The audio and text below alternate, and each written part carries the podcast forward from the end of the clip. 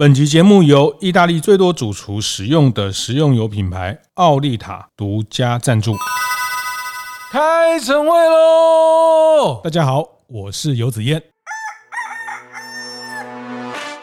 代理品牌啊，其实也是有 know how 的，虽然是帮人家养孩子哈。我觉得在代理品牌这件事情上，在地资源它怎么样去协助一个品牌进到在地，可以成功的落地放大，甚至有时候还要调整它原来的商品的形式或是营运的模式。像刚观念对了，店就赚了。欢迎收听大店长陈慧，我是天下杂志副总主笔王一之，我是大店长读书会创办人游子彦。哎，上一集呢，我们聊到呢，那个疫后台湾的餐饮品牌如何走出去，如何出海，哈。对。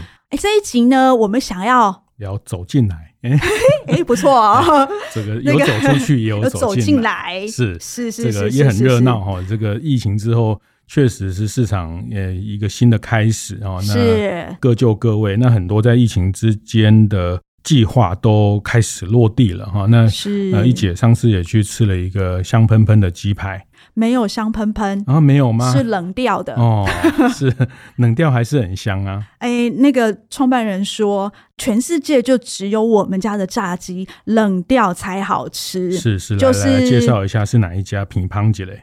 桥村炸鸡，韩国来的哦。哎，不是你说你去韩国，你到底有没有吃到啊？你有有有有有哦，等好久，你知道吗？韩国也要等好久哦。对，那就是呃五六月六月初嘛，我们就家人的旅行去韩国。坦白讲，我也不知道什么桥村，然后就是知识量比较少一点，所以是 人家推荐你的。呃，就女儿，女儿就说什么一个桥村炸鸡很有名，多有名，怎么样？哈，那哎，我觉得我比较想要跟你女儿对话。对，然后反正这些韩系的少女都很知道韩国什么好吃的。那我们饭店附近有一家，晚上十点多去还排队，哦，排到要还要一个半小时才能拿到。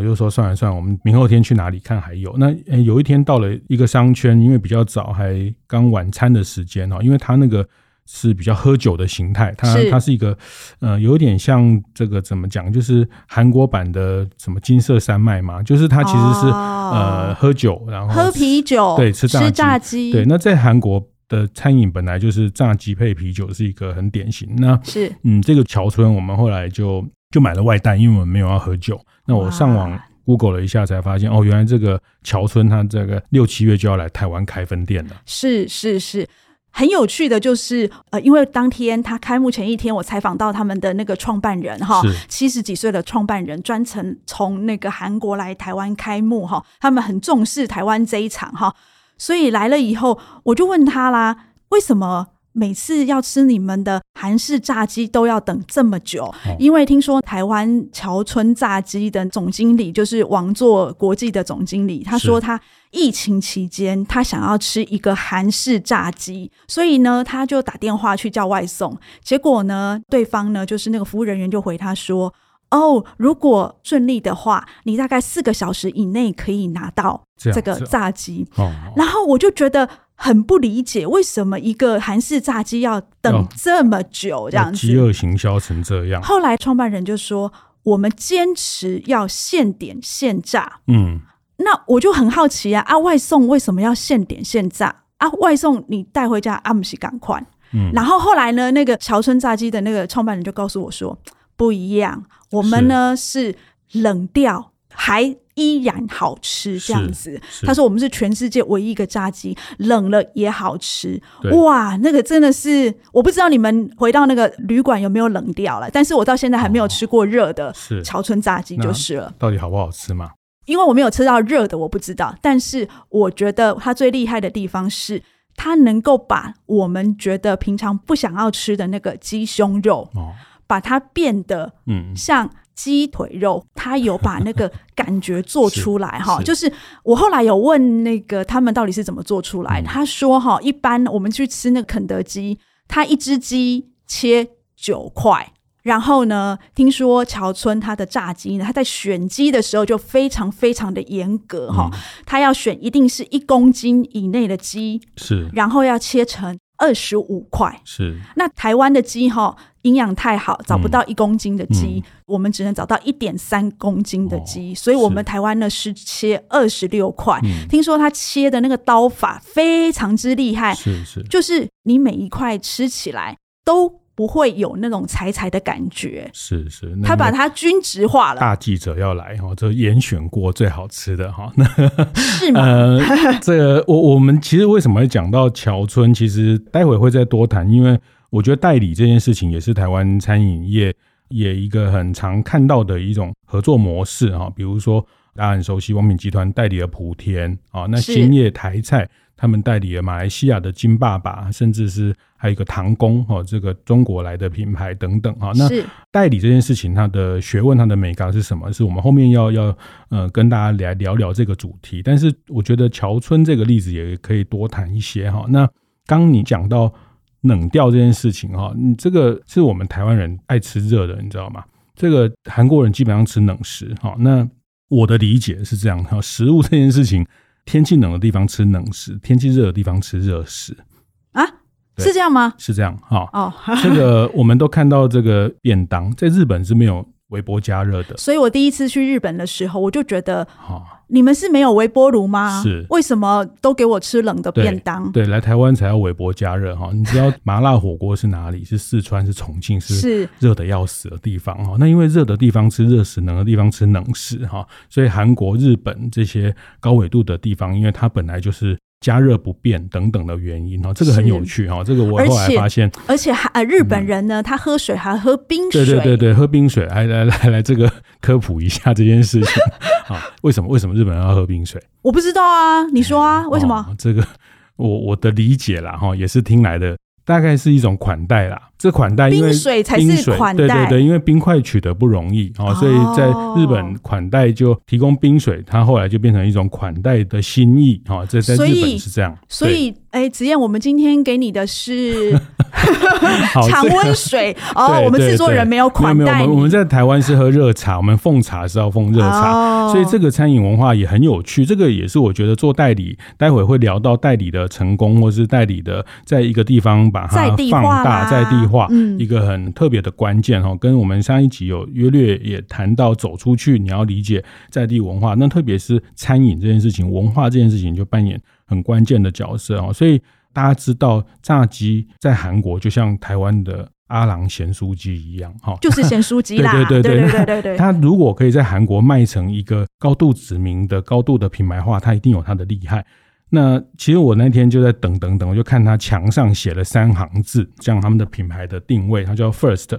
We won't make fast food。好，第一个我们不是做素食的，所以它是做慢食的意思。所以你就要等很久。对，那第二个我们只提供天然的成分的内容 ingredients，这个 natural ingredients。所以呢，所有的原料到现在为止，不管你是台湾还是美国，所有的那些酱汁全部都由韩国进口。对对对，那但第三点哦，Third，我有这个。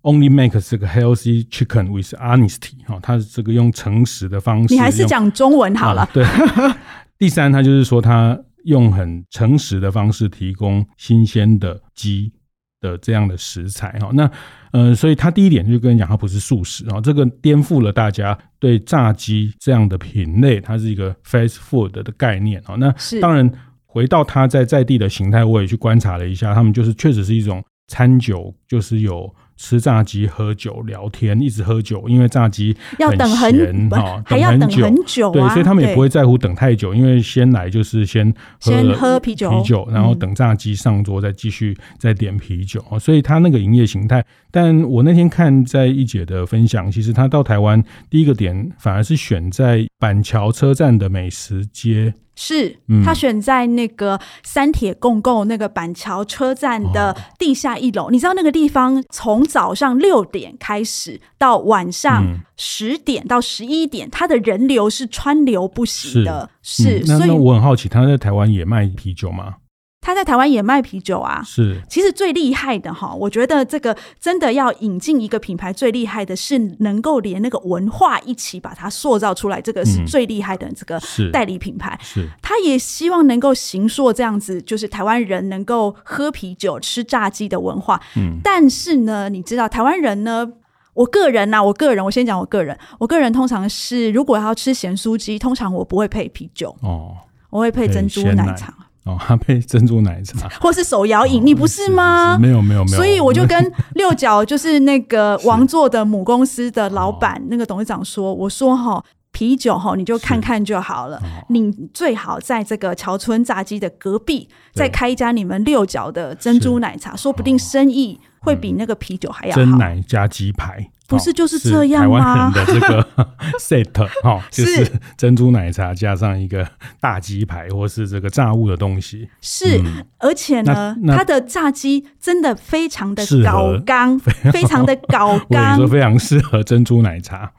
好，是因为它真的是，我觉得我从来没看过人家这样弄鸡的，它要腌一次。炸两次，嗯、然后就是它腌的时候还要疏肥，是，然后要等几个小时。意思是说，如果你没有先腌，然后让它舒肥的话，其实如果你不够，要再去拿那个鸡都来不及哎。嗯、然后呢，你知道它最夸张的是，它一只鸡炸完两次之后，它要刷那个酱哈。刚刚不是说有那个酱汁吗？对，它有调配那个经典酱汁，它要刷七十五次。嗯，然后我那天遇到那个创办人。我就问他说：“你真的要刷七十五次哦？”他说：“对，就是七十五次。嗯”他说：“这个就是我们冷掉还好吃的关键。”是是。是是所以其实疫情的时候，韩式炸鸡已经台湾封过一轮了。就是尤其在疫情期间哦，BBQ 啦、内内、哦、啦、起家鸡，对在疫情期间都卖得非常非常之好哈。嗯、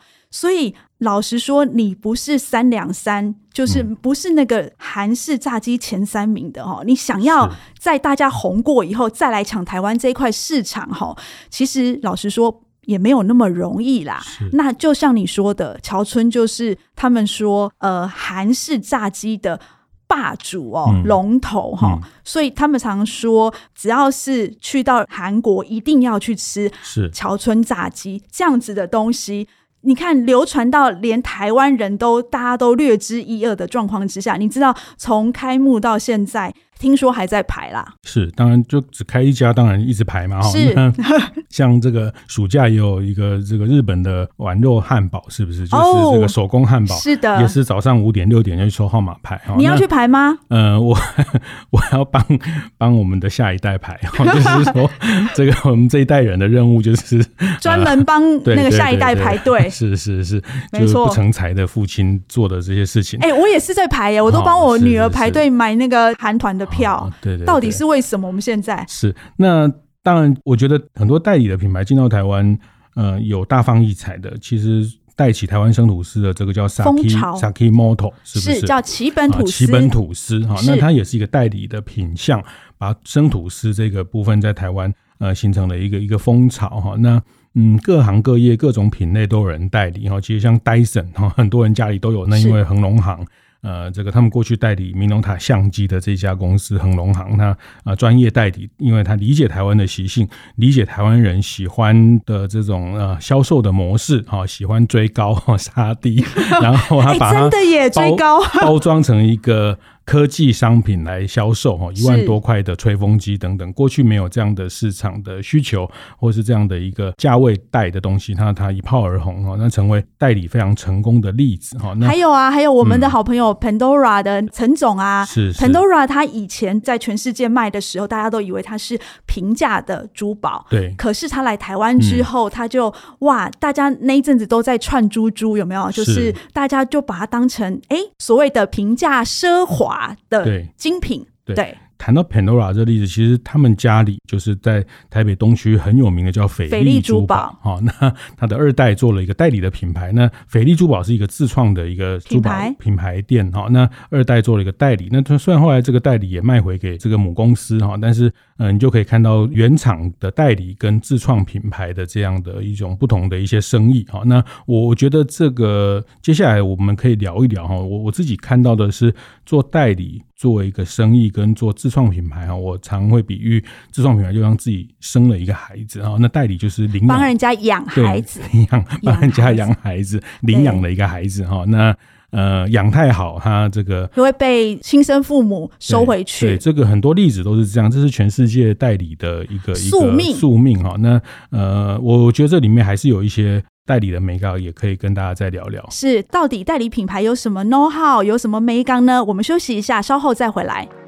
由奥利塔与大店长共同主办的服务业经营讲座，九月十二号下午两点，将在汉来巨蛋金鹤厅登场。这是本讲座首次在港都高雄举办，和南台湾服务业的伙伴一起共学。本场讲座将邀请到大店长读书会创办人游子燕，也就是我本人，和天下杂志副总主笔王一之对谈餐饮店家如何向米其林餐厅学好服务，如何串联线上线下 OMO 为服务加值，以及打造具备服务意识。团队的秘诀，名额有限，报名详细资讯请洽脸书“意大利厨房”粉丝专业。欢迎回来，服务一点绝的节目现场哦。刚刚我们谈到代理品牌哈，其实也是有 know how 的，虽然是帮人家养孩子哈。哎，我常常就是从这过去这几年来哈，我看了很多个养的孩子成才哈、嗯，成大器的哈、哦，最后都被母公司收回去哈、嗯。譬如说，我最早看到的是 Coach，是再来呢 Pandora，刚刚我们在上一段节目提到的 Pandora，也就是卖回去给他的母公司哈。是。唯一我看到代理别人的品牌，后来把它买下来的，大概就只有晶华的潘思亮潘董了。这个回头把 Region，他回头把 Region 买下来，所以我那时候还记得《中国时报》吧，然后就有一个头版头就写了一个哇，这是台湾之光啊！因为从来没有，就是你你就等于是说他缴了十几年的品牌授权费哈，他交给母公司。然后呢，最后他把它 region 整个买下来，这样子，嗯，是这个是非常非常难得的。还有另外一个就是刚刚我们在上一段节目有讲到的 Sakimoto，就是奇本吐司哈，它的另外一个台湾之光是不同的闪耀法哈，哦，就是。他本来是代理商，结果呢，这个母公司就是日本的呃品牌主呢，发现说，哇，这个人比我还会经营这个品牌哈，所以就另外成立了一个公司，然后那个公司呢，就等于他要授权给全世界，如果你要来加盟奇本吐司的话，你就来找这家公司，然后呢，我们台湾的代理商就变成那家公司的执行长，是是，就做他的全球的品牌的。呃，营运的这个部分是是是，是没错。所以呃，我我也这样觉得啦。我觉得这个代理品牌，它基本上就是一个只在乎曾经拥有的生意哈。就是说，呃，毕竟这个品牌是别人的。但是话讲，我们为什么要去帮别人养孩子？因为它成功率比较高哦。这个一般在市场上，这个是共同的结论，大概成功率五到十倍。以上比自创品牌要成功的几率是高的哈，因为它的本来品牌就有一点知名度了。对，那它的商品、它的营业的模式都已经经过市场检验检验了哈。那台湾最会代理品牌的就是统一集团，是那代理了 Seven Eleven，代理了星巴克等等等哈。那这个就是在代理品牌上它的一个能耐哈。那通常代理品牌就是三个结果，刚刚一姐讲的做太好被收回去哈，其实很多例子哈，哈根达斯来台湾刚开始也是南桥，就是卖油脂的南桥代理的，那因为做得很好，母厂就自己进来做了哈，那做不好也会收回去哈。那第三种就是策略母厂的这个品牌策略改变，那这个刚讲到就是回头把母厂买下来，这个在全世界有很多例子哈，最著名的例子就是 Seven Eleven，大家很熟悉的 Seven Eleven，它本来是日本。代理的美国南方公司的啊品牌，但日本这个伊藤洋华堂把它做得太好了，然后在一九九零年代，他就回头把美国这个 Seven Inc 把它买下来，占了把七十以上的股权哈。那那这个都是呃，因为他经营的能力很胜出，但是这个例子非常少，非常少，非常非常少，大部分都非常少，大部分就是会取决在品牌方的态度。所以呢，我那时候就觉得很奇怪，我刚开始跑这条线的时候，可能很多人都搞不清楚，哎。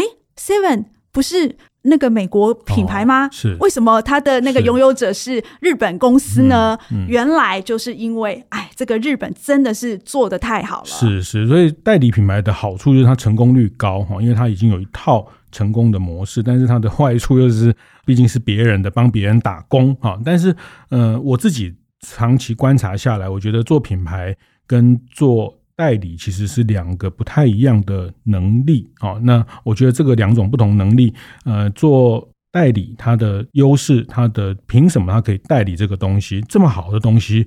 像前半段谈到的，像乔村这个品牌，呃，像台湾的鼎泰丰这么厉害的。品牌，全世界 想要代理他的人不计其数，一定抢破头，很多人想要代理。那为什么是后来是谁？后来是他，后来是谁来代理？哈，那他大概拥有的就是他在地的资源、在地的条件跟在地的人脉。这个是作为一个代理商他的很独特的能力。那他跟作为一个品牌商要去创新品牌不太一样。哈，那创创新品牌，它可能更多的是对这个品牌定位，对品牌的。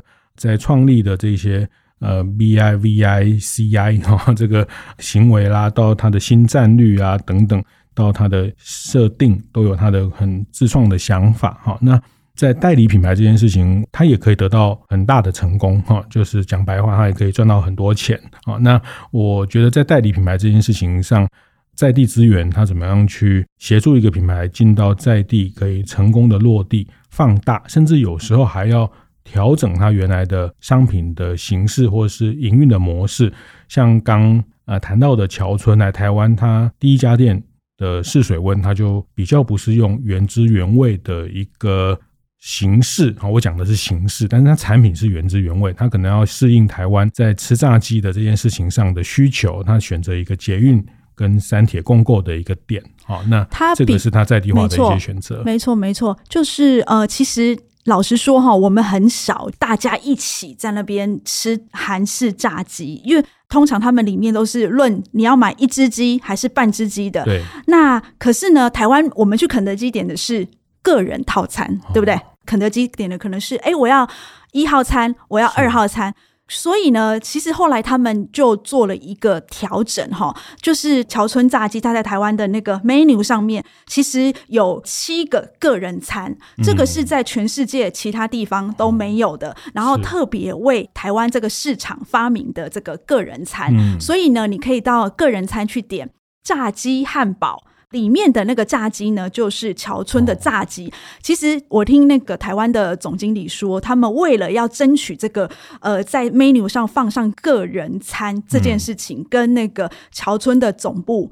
呃，交涉了很久，他们其实不太容易点头答应，因为他们觉得这个是我们的品牌，所以他们有他们的坚持哦。就是，哎，其实代理过品牌的人都知道哈，就是说，呃，他们原厂有很多的坚持，比如说你的所有产品呢，你都要按照它的制作方法、制作流程去制作，然后更甚者呢，就是。可能像呃星巴克，可能像 Friday，他连那个座椅、桌子，你要跟谁买？你的所有的布置，嗯、甚至星巴克你的平面设计图都要给总部看过。是是，是，这个是非常专业的。五六十家店几乎确实是这样。台湾的星巴克开店之前，所有的内部的设计图都要回到母公司去看哦。那直到呃两三百家之后，就比较没有这样的。规定 哈，那甚至呃，连这个用的这些纸巾啊等等，都要从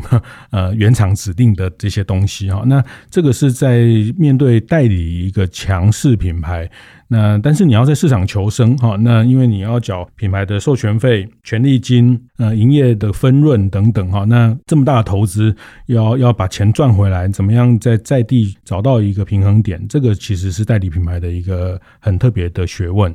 其实我觉得，就是代理品牌跟自创品牌，其实那个 know how 真的差蛮多的哦。尤其我们之前天下也有采访过台湾的代理霸主哦，哦就是那个。心灵哈，嗯，呃，小熊软糖啦，糖林茶啦，是，然后阿华田，阿华田啊，对，没错，全部都是心灵代理的。嗯、那其实它就是等于是帮这些国际的品牌在台湾铺通路，然后帮他们有一些行销策略，全部都是这个心灵来做哈。嗯、所以我听说很多国际大厂要进台湾的时候呢，都会指明要心灵来做，就是你如果做得好的话。这就是你的 credit 这样子。嗯，所以我们刚刚在谈到，就是说代理品牌到底要有什么样的 know how 呢？其实我个人觉得哈，第一个就是你要代理品牌之前，你一定要确认这个品牌它的知名度到底够不够哈，是不是那个呃，哎，我们台湾人一听就觉得，哎呀。这个我如果到那个地方去，一定要去吃它，必吃，品牌知名度要够的，至少台湾人要听过哈。然后选完这个品牌之后，你要选的是这个东西，就是那个主要的食品，是不是台湾人长期会吃的这个食材？比如说桥村炸鸡，台湾人就是很爱吃鸡哈。那你也要选一个，就是它可以持续来吃，就像我们说的这个炸鸡，因为像比如说之前我知道，好像很多人都有想要去日本啊，代理一些甜点啊，但甜点品牌呢，其实它的这个，比如说蜜月期可能半年顶多就到底了，就会往下走哈，所以尽量选择那些让消费者一再可以回来吃的这些刚需的东西为主。是是，当然了，就是说你选一个很强势的品牌，就是要花很多钱哈，然后呃要都听他的。那你选一个。呃，可能没有那么强势，或是没有那么知名的品牌的好处是费用低一点哦。但是，呃，可能消费者也不那么认识。但是，你如果有本事在台湾把它做得红红火火，哈，就是刚前面提到的例子，像 Saki Model 啊这些，呃，Dyson 的啊，这但是原厂就会对你另眼相看，甚至跟你合作产生另外一个生意的可能啊。那刚呃一姐谈到这个心宁代理台湾很多知名的饮品的这个贸易商哈，那大家可能也。比较陌生，如果你不是在餐饮或者圈内，你大概没听过。那我觉得这个也让我想到，其实做代理跟做自有品牌的经营者的性格哈，我觉得个性也不太一样。做代理商，大部分他都是站在后面，他是成就这个品牌啊。那呃，做自创品牌，他比较喜欢被看到，然后喜欢去分享他对品牌的看法。呃，我觉得不是每个人都很喜欢像我们这样抛头露脸到处去讲。没有啊，我也不喜欢哦。我意思是说，每每个经营者的个性跟性格都不太一样哦。那有的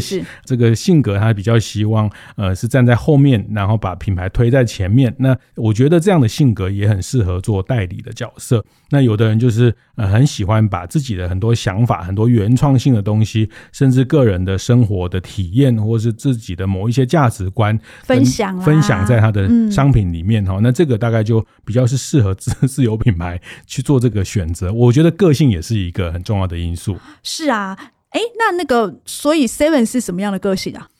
呃，Seven 就是一个品牌代工的王国哈。那我觉得他，我觉得你要好好讲。对对，就是一个品牌代工，把品牌代工的非常成功。那甜甜圈啊，这个。Askin 啊，或是过去的无印良品啊，都非常成功哈。是是是是是。那我觉得这个是他的能耐，他必须要清楚他的能耐哈。那呃，像他们过去也代理阪急百货，后来变成自己做百货，好像也不是那么出色。就是他们自己也在说，以前他他就觉得说，哎，我们不太会做百货公司这样子。是，其实他们太谦虚了啊。是，统一集团向来都非常谦虚。是是是是是是。他们呢，其实，在借由代理品牌的过程呢，其实学了很多他们对这个业态不懂的一些 know how 回来，所以他们在结束跟品牌的合作之后呢，他们自己在所谓的自创品牌上面，就是这个现在的统一时代百货，算是他们一个新的自创品牌上面，其实表现的也还不错。就像呃，我们刚刚讲到心灵哈，其实他呃过去帮那么多。的国际大厂来台湾，所以学了一些他们在品牌上面的操作。所以呢，他现在也在做一件事情，也就是呃，我们最近天下有一个最新一期的封面提到的，嗯、就是他帮很多台湾的食品。厂商呢，他们要去美国，所以他们这个心灵呢，他就帮这些台湾厂商用他以前从国际大厂学回来的那种打造品牌的方式，嗯、去帮这些台湾品牌。想办法打造一个非常好的品牌，然后让它输出到美国。对，对，代工没有什么不好哈，就是代工把它做成一个很核心的能力。我们的晶片，台积电、护国神山也是一个晶片代工的一个，他把它把服务的客户的东西做到很到位啊。那只是他代工的样态。但我如果刚一姐就提了这个问题，那如果谈统一集团，我觉得讲到底，他真的还是适合做贸易，做一个代理的这个角色。这个我觉得还是用我刚刚的例子来分享哈。呃，我觉得跟主事者的性格跟个性有关系啊。我们看罗智谦先生，他其实是比较不会对媒体第一线做经常性的一种价值啊，或者是宣言啊，或者是受访啊，他比较是喜欢做一个打理整个集团的营运方向的这个角色哈。那包括。你去观察统一集团各个品牌的经理人啊，其实也非常少对媒体有很直接的陈述他们的经营的品牌的一些定位、品牌的精神、品牌的价值的这些沟通，它是一个呃非常纪律严明的。军队，好，那那我觉得这个是他们的模式，所以他可以把代理品牌做得非常非常好。台湾的，我觉得你转的非常好。呃，是，我觉得这个还是要很诚实的回头看自己的性格，去看他们适合擅长的部分。那做自有品牌。跟做品牌代理，坦白讲，接下来也没有那么的明确的差异。刚我们谈到的这个桥村代理的六角集团，他们也输出茶太、日出茶太等等这些自创的品牌。那在这个品牌的国际交流里面，找到互相学习的空间哦。那这个作为你的手段，还是作为你的目的？我觉得大家在做品牌代理的时候，可能要去把这个事情想个清楚一点。这是我的一些建议吧。但我还是想要再补充一下，就是关于代理品牌，你到底要怎么做才会成功？哈。呃，很多人都希望能够到国外代理一个知名的品牌进来，但是呃，我还是要提醒，就是说主要的产品上面呢，我讲的是比较偏向于就是餐饮的部分哦。你在做主要的产品上面，还是要坚持你的原汁原味哈，就是说呃，不要因为说我在台湾可以买到一些比较便宜的这个食材啦、原料啦，然后就呃希望能够降低成本，然后就不去跟原厂购买。买或是怎么样？因为其实像呃奇本吐司，它之所以能够在台湾经营得很成功，还有比如说我们讲看到的很多的餐饮代理品牌，他们之所以在台湾能够生存到现在，也都是因为他们非常坚持把这个原汁原味的产品带来台湾。那我觉得呃，能够在地化这一块呢。你必须要想办法让你的体验要在地化，要随着台湾的这个消费模式呢做一些调整，甚至做一些升级，不断的推陈出新，让消费者呢有新鲜感。所以，呃，我觉得其实，在代理品牌这一块呢，就是你要怎么样去做一些拿捏，就是在原汁原味上面，还有在地化的调整上面，其实也是一门非常大的学问。是这个要去去摸索一下，去探索一下。那它确实是一个需要花一点学费去理解哈。那但我我也会特别提醒啊，我觉得这这牵涉到代理，它还是有很重要的法务的关系，要去跟既有品牌原厂谈法务的这个部分哈。那呃，这个也是确保我们在把别人品牌经营成功。或者是把别人品牌，呃，从我们的资源把它放大，得到该有的一些一些回报的这件事情啊，那呃，这个法务的部分也是在战略上，在策略上要去思考。那确实，我觉得代理这个是个很深刻的题目，也是很深刻的议题。它确实是一个能让你在市场的胜率比较高的一个方法哈，一个一个入场的方法。那入场之后，你可以玩出什么样的可能？其实也有很多不同的呃，目前可以看到的一些结果可以去借鉴哦。那那我觉得这是一个很好的一个入场的一个方式。